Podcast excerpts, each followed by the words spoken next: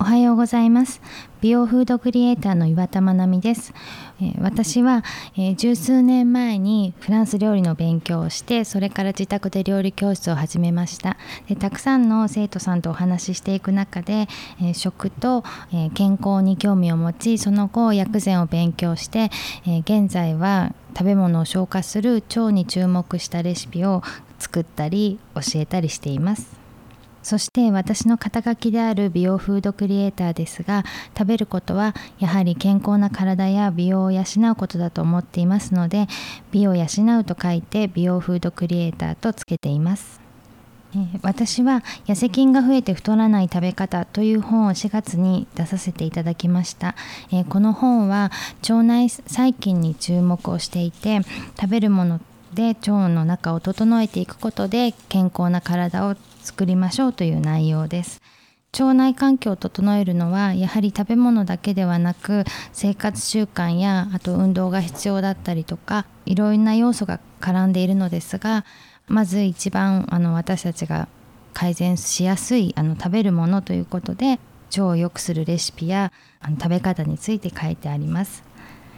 えこの本のサブタイトルにはデブ菌を抑え痩せ体質を作る食生活とレシピというあのタイトルがついているのですがデブ菌と痩せ菌ということは、えー、最近少し話題になっている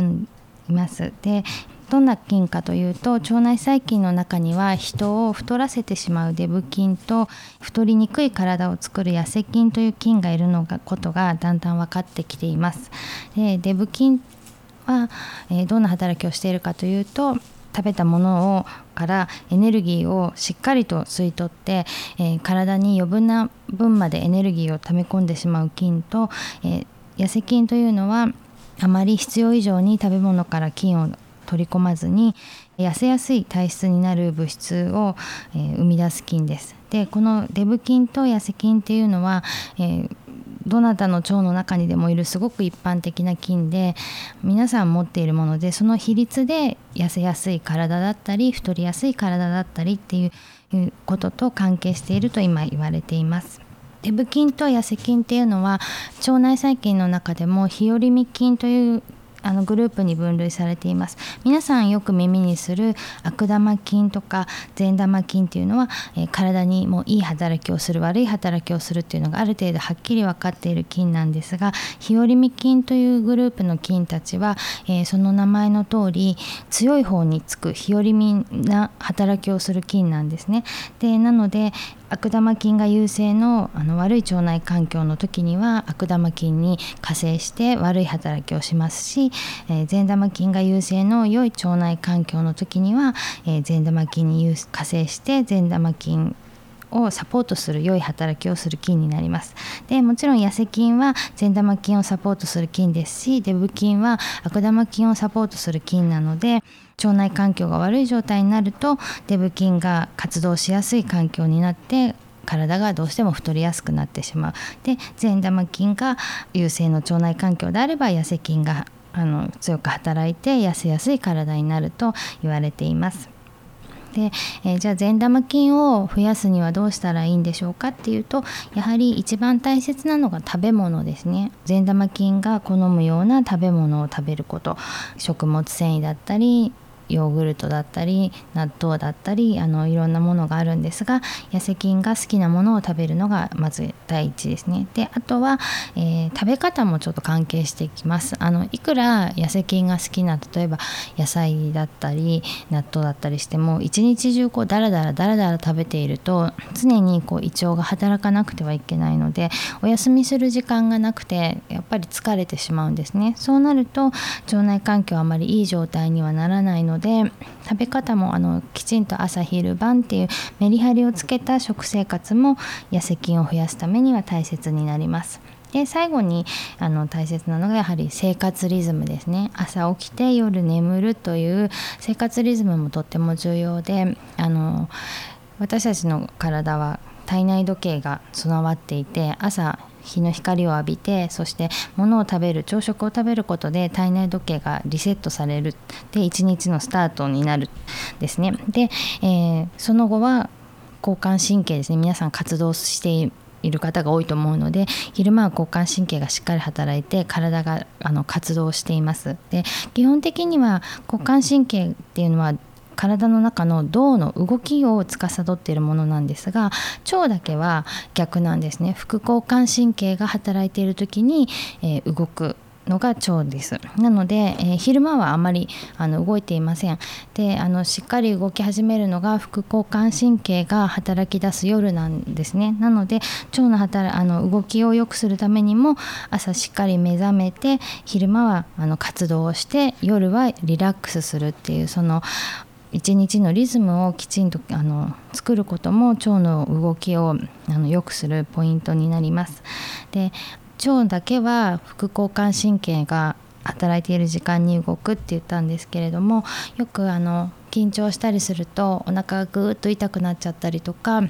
朝今日はすごくもう絶対遅刻できないと思ってると全然トイレに行きたくないとかそういう経験って皆さんあると思うんですけれどもそれもやっぱりその緊張してるってことは交感神経がすごく働いている時なので交感神経が働きすぎることで腸の動きがちょっとあのいつもと違ってしまって突然お腹が痛くなったりとか逆に全く腸が動かなくなってしまうとかあとガスが張ってあの溜まって苦しくなるとかそういうことが起こってるんですね。なので、えー、あの腸の動きを良くしてこうスムーズに腸の中にはもう毎日老廃物とか毒素っていうのは絶対に生まれているのでそれをあのしっかり出すためにも、まあ、夜はできるだけ早くゆっくりする時間を作ってリラックスしてから休むというあの生活リズムも大切ですね。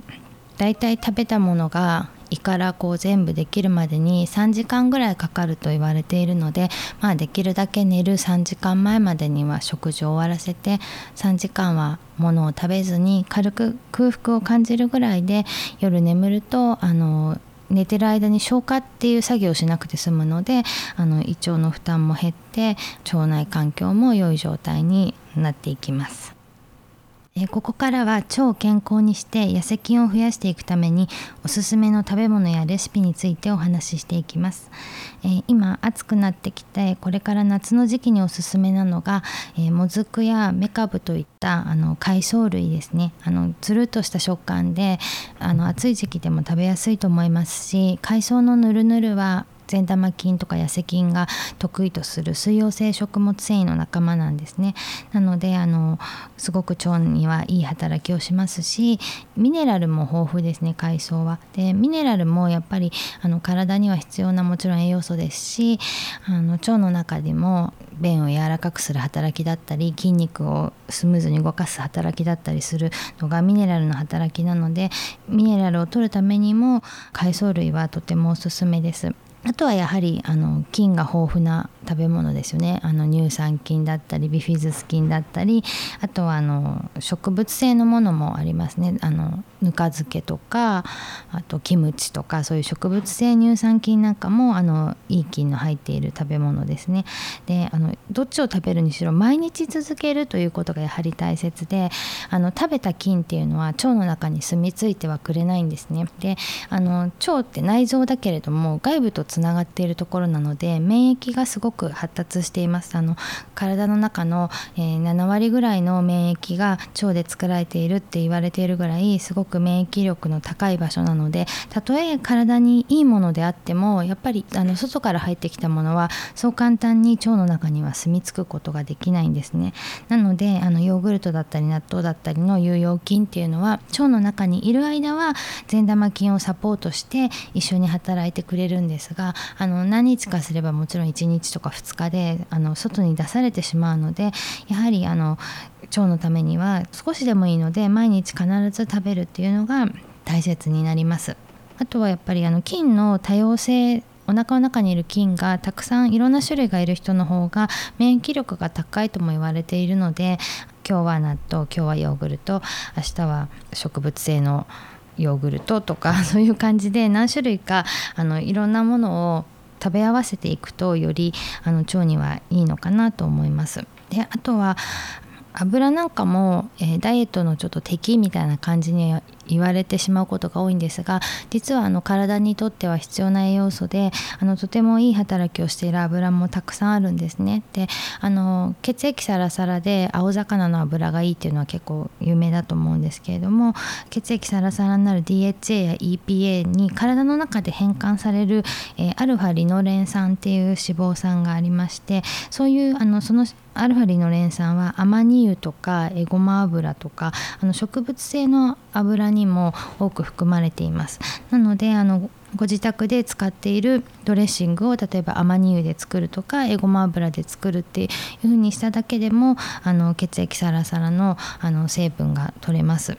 あとは結構あの若返りの油みたいに言われているココナッツオイルやあの米油っていうのは脳の働きをあの活性化するたり気持ちをあの和らげる効果もあると言われているのであのそういうものもいろいろ油によって味も違いますので自分のお好みの味のものをあの少しずつあの今使ってるのにプラスしちゃうとやっぱりちょっと油取りすぎになっちゃうので今使ってる油と取り替えてあのドレッシングの時はじゃあマニューにしよう調理する時はオリーブオイルにしようとかあのちょっとずつあの変えていくとあの決して油は体に悪いものではないですし取らないと油分が足りなすぎて便秘になったりとかあとお肌がカサカサになったりとかあのそういう体の中の乾燥の原因になるので、まあ、1日大さじ2杯ぐらいとかだったら、うん、あの帰って取った方がいいと思います。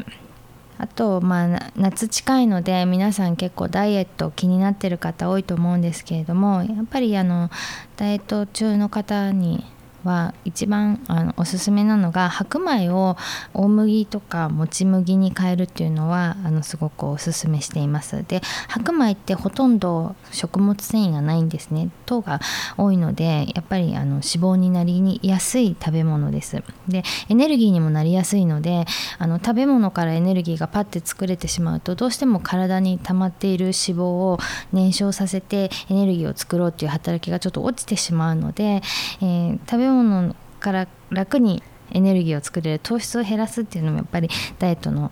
中には気をつけたいことだなんですね。であの大麦とかもち麦ももちろんあの穀物なので糖質は入ってるんですけれども白米のだいたい20倍ぐらいの食物繊維が含まれています。でそのうちの3分の2が水溶性食物繊維なのであのもちろん腸内環境にもいいですし水溶性食物繊維ってこう油とか糖とか余分なものをこう包み込んで吸収を和らげる働きもあるので余分なエネルギーを取らないためにもいいですね。であと食物繊維はダイエットにいいしお腹にもいいんですがあの消化がやっぱり遅いんですよね。なので腹持ちがいいので朝食べておくとお昼もあんまりお腹が空かないで食べ過ぎないですし逆にお昼に食べておけば夜まであの間完食せずにあのお腹があんまり空かない状態があの続くので、ね、まずは白米を大麦だったりもち麦に変えるっていうのをおすすめしています。でその後は他はやっぱり海藻とか納豆とかあの、まあ、割とカロリーが低めででもまあしっかり食べ応えがあってあの栄養もしっかり取れるもの。あのやっぱりダイエット中だからって言って過度に食べる量を減らしてしまうと食べる量が少なくてもやっぱり便秘の原因にはなって腸内環境を悪化してしまうのでしっかり食べることは大切なのでしっかり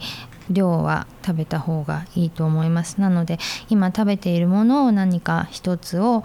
海藻に変える納豆に変えるっていう感じであのちょっとずつ、えー、食事の量を減らすんじゃなくて内容をやっぱり変えていったらいいのかなと思います。あと一番はやっぱり夜9時ぐらいまでですかね食事をする時間が。あの夜遅くなればなるほどエネルギーを脂肪に変えるっていうその体内時計に従って動いている遺伝子の働きが強くなってしまうのであの9時以降はできるだけものは食べないようにしてでも特に甘いものとかね脂っこいものはやっぱり控えるのが大切かなと思いますでもまあどうしても食べたいっていう方は やっぱり昼間あのまだ自分が活動している時間帯にちょっとあの今日はあのご褒美にチョコレート1個とかそういうのはいいと思うんですけれどもできるだけ夜9時ぐらいまでに食べ終えるのがあのダイエットにはとても効果があるかなと思います。さて今日お話ししたなあの内容なども含めより詳しく知りたい方は自由国民社から出ている私の著書「痩せ菌が増えて太らない食べ方」を読んでいただけると嬉しいですまたブログではレシピなども公開しています岩田まなみで検索していただければあのブログ見つかると思いますのでぜひチェックしてみてください。というわけでサードプレイス今朝のお相手は美容フードクリエイターの岩田まなみでした。